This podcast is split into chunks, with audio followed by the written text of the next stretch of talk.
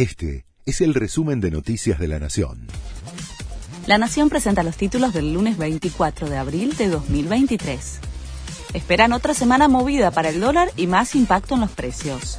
Los analistas señalan que si no hay medidas oficiales, los tipos de cambio paralelo seguirán subiendo hasta donde el mercado lo acepte.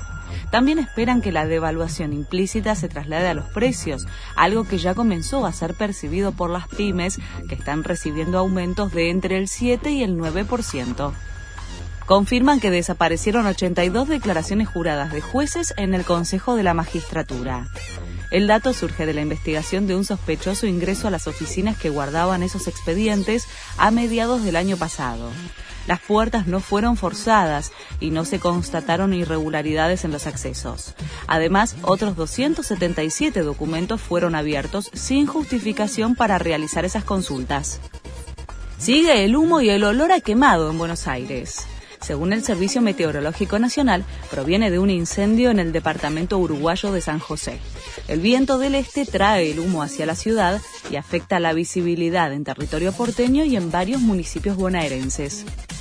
Francia se comprometió a entregar barcos, micros y rieles ferroviarios a Ucrania.